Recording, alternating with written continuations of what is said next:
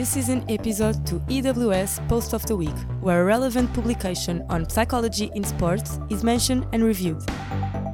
With the aim of promoting content that is useful for athletic development at psychological and physical level, here is today's reference with your host Gonçalo Marques. Olá, bem-vindos a mais um episódio da EWS para o Post da Semana.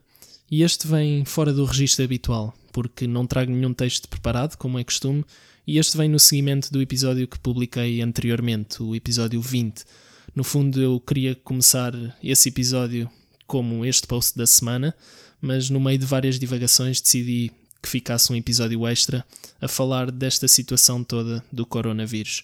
Isto está a ser gravado no final de março, portanto a curva do número de casos ainda deve estar bem ascendente, infelizmente, e é uma questão muito prevalente a nível mundial. Tem estado presente toda esta questão eh, e impactos a nível psicológico e até da minha vida pessoal, como é lógico, e portanto tenho dedicado alguma reflexão a todas estas coisas e preparado conteúdo que sinto que é ajustado para este período de quarentena que todos estamos a viver. E portanto ficou aquele episódio extra e agora este post da semana vai nesse seguimento também de uma forma mais improvisada. Improvisada porque acabei por não decidir um post singular, mas sim um conjunto de posts. Um conjunto de posts que vem da entidade Sports Embassy. Deixo o link na descrição para o Instagram deles, que é onde publicam a maior parte dos conteúdos, e também para o site. No fundo, a Sports Embassy é uma entidade que reúne uma equipa de ex-atletas, treinadores e até profissionais da saúde mental com o intuito de apoiar especialmente os atletas a obter não só maior rendimento, mas à semelhança da AWS poder intervir a um nível mais multidisciplinar, acompanhando os mesmos para práticas que possam maximizar o seu bem-estar e que possam também realçar os valores que o desporto transmite para que, lá está, sejam melhores atletas, melhores colegas de equipa.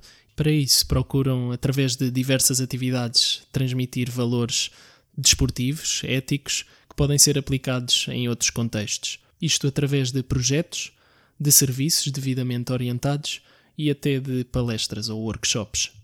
O que escolhi concretamente para este episódio é uma série de posts que tenho feito no Instagram e no LinkedIn com o intuito de apoiar os atletas neste período do coronavírus. Chamam-se Dicas do Dia e lá tomam-se vários rumos, várias perspectivas, mas que também vão um pouco além daquilo que é usualmente transmitido. Deixo só alguns exemplos, isto porque já leva uma semana e meia, salvo erro. Eles começaram por deixar algumas sugestões de leituras, de filmes adequados para a vida desportiva, que os atletas possam gostar, e também ideias para o investimento noutras competências que podem ser levadas a cabo neste período de quarentena. Também sugestões de atividades físicas. Atividades físicas não no concreto, não é que façam, como também muitos têm feito, felizmente, com planos de treino, mas sim de uma chamada de atenção para a importância que isso leva e também com uma abordagem e um intuito que procura levar as pessoas a conseguir ter uma prática de atividade física regular. Depois, neste sentido, chamam também a atenção para a importância das rotinas na manutenção ou até criação de algo que seja benéfico e útil para a carreira que o atleta tem. E aqui, para além daquilo que lá transmitem, também em vídeo, a partir de uma psicóloga e coach, gostava também de realçar outro aspecto. Isto porque a ciência, ao nível dos hábitos, é uma coisa que existe, existe em publicações científicas, e apesar de não estar agora aqui para dar referências científicas e alongar-me nisto, importa realçar que neste processo de criação ou manutenção das rotinas, num período que é difícil, num ambiente que é diferente, é importante lembrarmos das razões pelas quais estamos a fazer essas mesmas atividades. Não só lembrar de um ponto de vista cognitivo, pensarmos as coisas, mas sim sentir, sentirmos o, o, valioso e aquilo que estamos a fazer, como é que vai contribuir para aquilo que queremos ser, para o atleta que nos queremos tomar.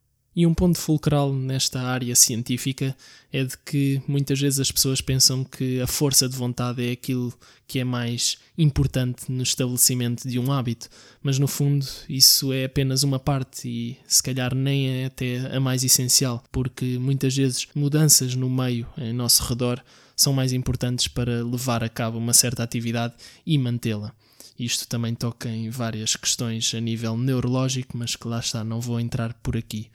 Depois, a nível de contacto, contacto social, contacto com os nossos colegas, com os nossos treinadores, a Sports Embassy tem lá numa destas publicações a sugestão de fortalecer relações, por exemplo, com o aproveitar para recordar momentos marcantes com alguém que tenha sido importante no seu percurso atlético e, mais uma vez, relembrar os motivos para a sua prática desportiva, relembrar alguns momentos e a partir daí, possivelmente, recolher mais energia e que nos possa deixar mais motivados para o retorno à atividade do nosso desporto.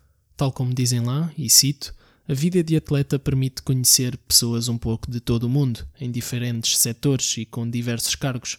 Toda essa rede de contactos vai ser muito importante quando começares a sair da bolha e a olhar para o mundo fora do desporto. E isto, mais uma vez, é importante porque pode vir a crescer valor fora da nossa atividade prática, e este é um período em que estamos fora dela.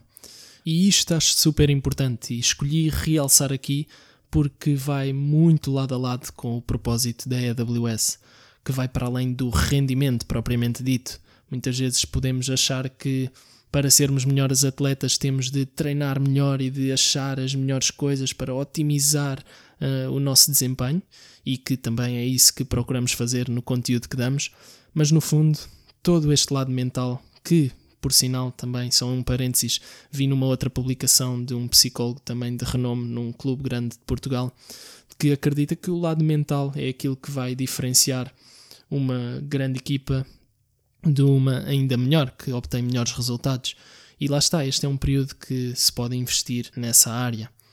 Também numa das outras publicações da Sports Embassy, apontam o chato que é e o triste que é perderem a possibilidade de algumas parcerias e o poderem desempenhar alguns projetos que tinham em mente, mas ao mesmo tempo podem agilizar-se na criação de outras atividades e estimular a sua criatividade, tudo no apoio aos atletas. Isto, no fundo, não é uma perda tremenda, e acho que é com esta mensagem que eu quero acabar aqui, mas uma perda parcial aquilo que podemos estar a perder agora pode vir a ser recuperado no futuro. Enquanto que se estivéssemos por aí à balda e a treinar da mesma forma, todos juntos, poderíamos estar a correr o risco de aumentar o número de casos e perder alguma forma física pelo impacto que esta doença tem no nosso sistema respiratório. Portanto, no fundo, o que podes fazer que consideras uma mais-valia para ti neste momento e para os outros em teu redor e até para os teus colegas de equipa o que é que poderá ser feito? Pedimos-te que partilhes as tuas ideias e algumas atividades que tenhas feito, mas se isso não acontecer, ao menos que algum tempo de reflexão seja dedicado a isso. Mais uma vez, isto não é uma pausa nem uma perda completa, é apenas um período difícil, uma adversidade que, apesar de tudo, está ao teu alcance poderes retirar proveito dela. Até à próxima publicação, trata-te bem. To assist you in efficiently work your sport, we intend to pretend the most correct views possible and give a shout out to what potentially promotes sports performance and mental health. We recommend checking out the whole post for an integrated view. Again, to learn more about psychology in sports, go to ewsport.eu.